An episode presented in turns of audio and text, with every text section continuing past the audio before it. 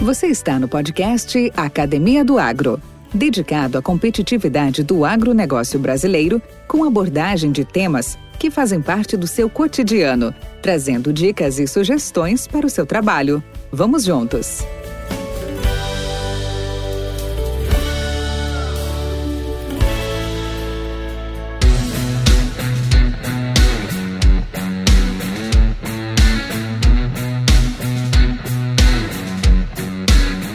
Meta é o coração da gestão.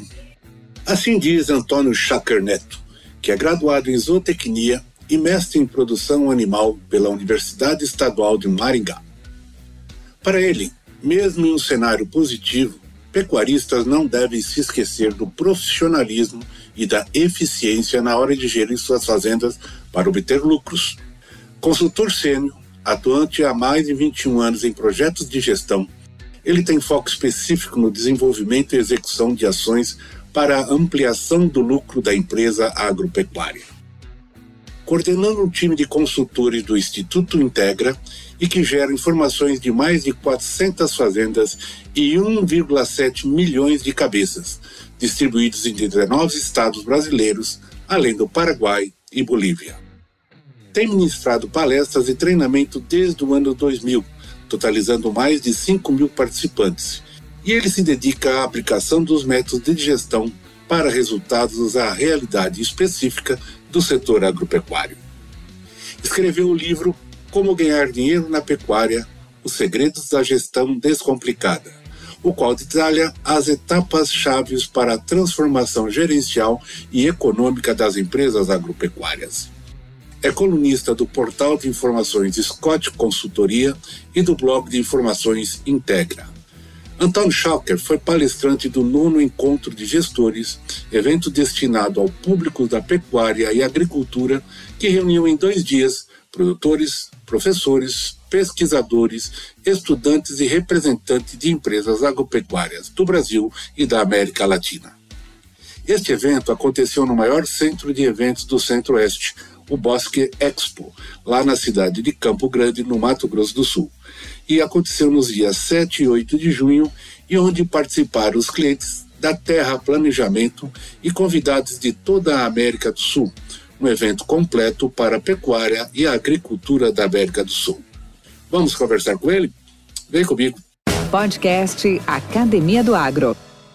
Olá, aqui quem fala é o Valdir Franzini e este é um episódio especial gravado diretamente da nona edição do Encontro de Gestores, um evento organizado pela Terra Desenvolvimento, que atua no mercado de treinamentos e consultoria agropecuária desde 1997.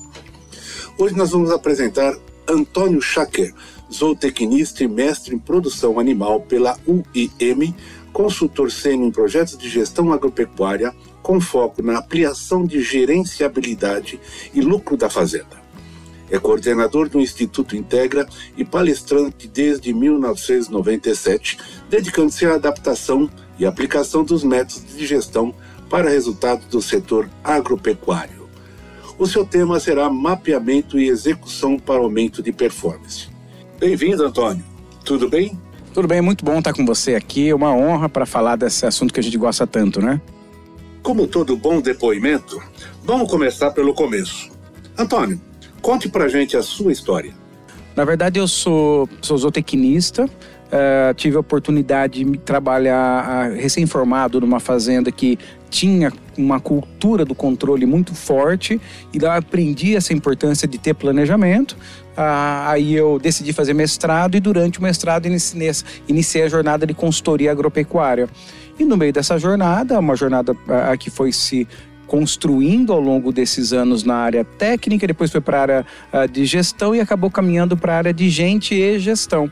E aí a gente construiu um método que, que multiplica o resultado de fazenda econômico e esse método ele é do Instituto Integra, que é a empresa que eu coordeno, e é um método que ele, ele é aplicado na fazenda através de consultores credenciados. E hoje a gente consegue atender aproximadamente 700 propriedades no Brasil, Paraguai, Bolívia e Colômbia usando esse método de ampliação de lucro. Bacana, bacana, Antônio. E o que, na sua visão, o produtor precisa fazer para aumentar a performance da sua fazenda? O primeiro grande ponto é ele assumir a responsabilidade como protagonista do resultado da propriedade. Uh, pode parecer uma coisa simples, mas uh, muitas vezes o que mais impede uma empresa transformar, e no caso uma fazenda se transformar, é a pessoa atribuir a outros a responsabilidade sobre o êxito. E o agronegócio sofre influência de mercado, influência de clima, influência uh, de variáveis que se a pessoa uh, vi viver nesse tipo de agenda onde sempre é culpa de alguém, ele não transforma. A partir do momento que ele reconheceu que a responsabilidade é dele, ele precisa se concentrar em alguns objetivos uh, e esses objetivos eles são em quatro dimensões. objetivo financeiro, então, processos de finanças e conquistas econômicas, uh, que aqui a gente defende ser acima de 4% que vale a terra, por exemplo. Uh, ele precisa, para que isso seja conquistado, ele precisa ter uma excelência na produção. Então, o processo produtivo, lotação, GMD, reprodução, uh, precisa ser muito bem estruturado, as questões técnicas, então tem essa janela técnica. A janela de gestão, que acompanhar se o projeto está sendo executado e agir nos desvios. E, por último, o aspecto mais importante, que é o aspecto de gente de recursos humanos, liderança e alinhar as pessoas aos, ao propósito da própria fazenda. Então, infelizmente, não existe uma bala de prata, um caminho único que, olha, se concentre nisso. Evidente que quando a fazenda percebe que ela, ela tem algumas obsessões positivas, que eu chamo, que é se preocupar muito com produzir e colher pasto, essa é uma agenda importante. Trabalhar com animais uh, geneticamente superior, com uma sanidade em dia, com layout, uh, e com a, uma agenda uh, de bem-estar animal, os elementos técnicos, esses princípios ficam muito estruturados. Então, existem princípios e não regras que definem o êxito. E o princípio é transformar energia do sol em dinheiro. Então, a gente precisa dominar tudo que está entre o sol e o dinheiro. E ali tem solo, tem capim, uh, tem cerca, tem água, tem boi, tem gente. E esses são os aspectos que a gente precisa aprender a cada dia na busca pela excelência. Esse podcast faz parte da rede Agrocast, a primeira e maior rede de podcasts do agro do Brasil. Acesse www.redeagrocast.com.br. Podcast Academia do Agro. Antônio, e num, num país de dimensões continentais como o Brasil, com 6 milhões de unidades produtivas, 6 milhões de fazendas espalhadas uhum. por esse país, qual que é o nível hoje de crescimento, de desenvolvimento em relação à questão de gestão, da questão desse de olhar para esses quatro pontos que também você ah, citou. Ah, legal. O, o Brasil ele, ele, é muito característico. A grande parte dessas propriedades, a, a, a grande maioria, são propriedades inferiores a 100 hectares. Então são propriedades pequenas, especialmente para um público do evento desse, que são propriedades aí acima de mil hectares. Então a gente percebe que essa agenda da gestão, ela já está muito bem uh, uh, posicionada, ela vem crescendo nas grandonas. É, quando eu falo grandona, são propriedades aí acima de 10 mil hectares. Claro que tem propriedades de 300 mil hectares, 400 mil hectares no país, mas essas maiores já têm essa agenda resolvida e ela vem crescendo de acordo com a dimensão da própria fazenda e também isso tem se atualizado com as novas gerações, uh, esses novos modelos de gestão. Então você tinha uma geração muito bem sucedida que comprou a fazenda, que formou a área, que fez chegar onde, onde chegou, fazendo o seu melhor. E essa nova geração vem precisando monetizar esses ativos, desenvolver outro aspecto de liderança. Agora, infelizmente, a, a, os números demonstram que o nível de adoção de tecnologia é, eles são baixos. Na verdade, a gente não consegue medir a gestão, mas a gente mede a produção média do país. E pela produção média do país, que em relação ao nosso benchmarking, ela é abaixo do nível mínimo que faz uma empresa pecuária se monetizar. Existe um teto uh, inferior que são 7 arrobas por hectare. E as estatísticas recentes estão falando algo entre 4 e 5 arrobas, talvez esse, antes era 4, está passando um pouco de 5 arrobas por hectare aí, e não é nem porque aumentou a produção, é porque diminuiu as áreas de pecuária e está indo para agricultura. Então, isso traz uma evidência que a gente tem um problema de adoção, eh, eu nem diria de gestão, mas de processos profissionais dentro da empresa pecuária. É um, é um tópico sempre muito sensível, que é mais do que nunca atual, é essa questão ambiental, essa questão de desmatamento, essa questão de, de áreas degradadas e tal. E, e, e, sei também que o pessoal tem tido, sei, sabemos e a gente ouve muito, que há muitas ações reativas, né? citando aqui, é o pão do boi, é o consumo de água por quilo de carne produzida, então muita, muitos mitos, muitos fakes. E assim, eu vejo que há reações, mas não há ações mais eh, proativas. O que, que você reflete sobre isso? É, o, o, que eu vejo, assim, é, normalmente as pessoas que falam do agro, a história do pão do boi, que não come carne na segunda porque quer preservar o meio ambiente, eu faço uma leitura para mim muito clara. Essas pessoas elas estão defendendo o que elas acreditam para o melhor para o mundo. E, infelizmente, elas estão muito mal informadas. Então, elas estão numa agenda, e por isso que eu, eu, eu, eu não tenho uma, uma agenda reativa a elas. Uh, eu, eu até admiro quem defende um ponto de vista. O que acontece é que nós, e eu me incluo nisso, acho que a gente se inclui nisso, a gente se comunica muito mal. É, então, uma live de um cantor, de um artista, tem lá centenas de pessoas, ou segue milhões, seguem. E aí a turma do agro, o que é mais seguido é 15 mil, 20 mil. Então a gente não consegue comunicar, por exemplo, que o metano da, eh, eh, da, advindo da pecuária brasileira é responsável por 1% da emissão do gás de efeito estufa. Ou seja, o Brasil é de 3%. Um terço disso é do, da emissão. Quando falam uh, do, do, bovino, uh, e estamos trabalhando para reduzir ainda. Outro aspecto importante é uh, sobre a questão da carne. A carne é fundamental na nossa alimentação e, e, e, o veganismo ele é perigoso porque tem uma série de evidências de doenças e problemas ligados a isso e que uma pessoa mal informada vai ter problema água, por exemplo. Eles medem a água da chuva para fazer a conta de água utilizada para produzir um quilo de carne. Então, assim, tem, tem uma métrica e métodos assim muito, uh, muito frágeis e a gente não se comunica bem. E muitas vezes o camarada pensa no pecuarista, no produtor. Imagina um cara é, derrubando árvore, um camarada mal informado, é uma pessoa que não é, não é a realidade nossa, né? Ah, o nosso setor é por gente apaixonada pela natureza, gente que quer produzir, que preserva, que se ele tiver ilegal, se ele tiver desmatamento na fazenda ilegal, é, ele, é, ele é preso, ele não pode vender, ele não consegue financiamento em banco. As pessoas não sabem isso. Então, quem faz esse processo mal feito é, é, é bandido é invasor de terra, são, é, é, existe um problema fundiário gigantesco, então que não tem.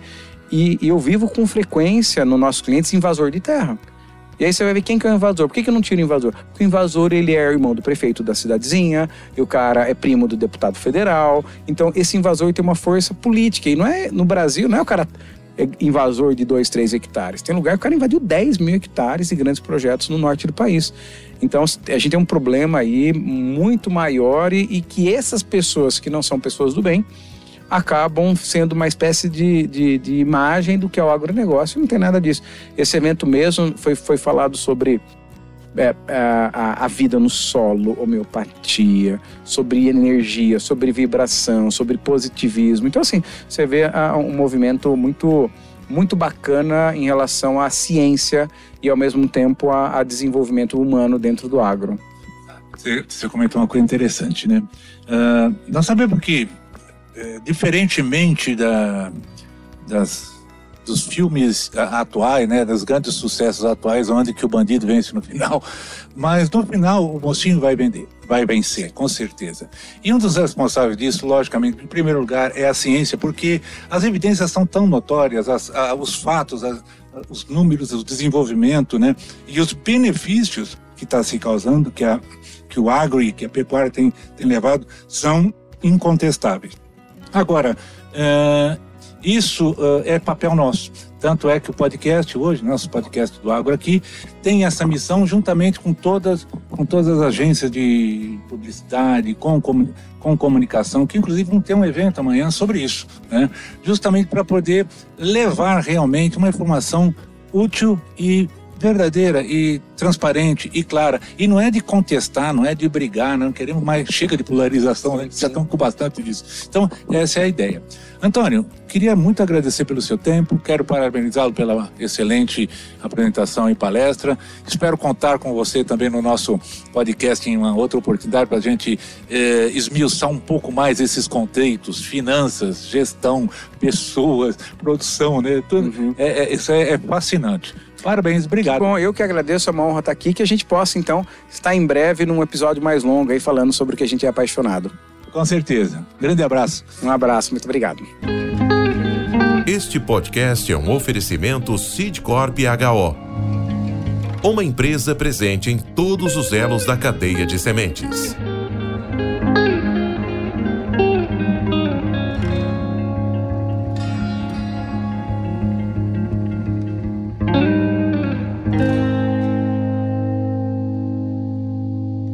Podcast Academia do Agro. Mentes brilhantes incentivam outras. Crônicas do Agro. Com seus especialistas e líderes comentando, opinando e analisando diversos assuntos através da sua ótica e de sua experiência. Seja você o fator multiplicador. Boas práticas. Boas ideias.